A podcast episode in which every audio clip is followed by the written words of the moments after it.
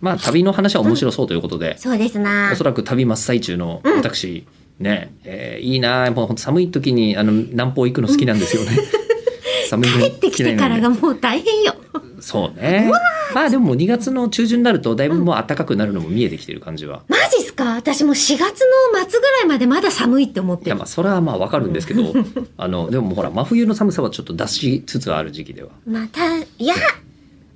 まあまあいいですよねいいですそようね、ね。私ははい、他30に何も度とか。あのリスナーさんいろんな海外に行った思い出をうん送ってくれてまして、なんかめ来ちてゃくますちかゃいっぱいあるんですよ。はいじゃあ、えっと、和木さん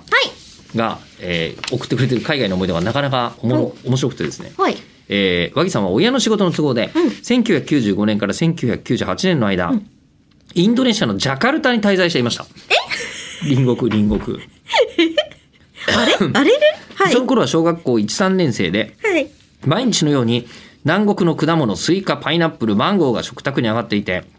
レストランではスイカジュースを飲むのがお気に入りでしたあいいですねこういうのね、ーうんでそんなインドネシアの最後の思い出がここからですはい政変による日本人脱出です当時 ちょちょちょちょえジャカルタと成田空港を結ぶ空路は3つの航空会社が確実で飛ばしている1日おきにね飛ばしている状態でさほどキャパシティは多くありませんでした、はいそこに政変政治の変化、はいえー日本人への退去勧告があったため一気に輸送需要が高まりましたああそっか、えー通常使われないジャンボジェット機が定期便で飛来し、自分の家族を含む予約していた人の座席を前に寄せた結果、初めてジャンボジェットの2階席に乗ることになったのです。そうえなるよー、ジャンボジェット機がほとんど退役した今、あれは貴重な体験だったなと感じていますという海外の思い出なんですがすごいね政変、いやいやいやなかなかうん口を開くで出る話題ではないえ、脇さんすごいな。あの、うんえっ、と、親の仕事の都合で、はい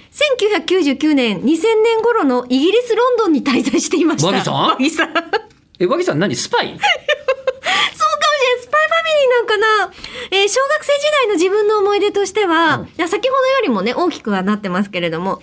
えとにかく、飯がまずかったことです。イギリス イギリスあーみんな言うよね、うんいやでもその前に、そのジャカルタで南国の美味しいもの食べ過ぎてるっていうのもある。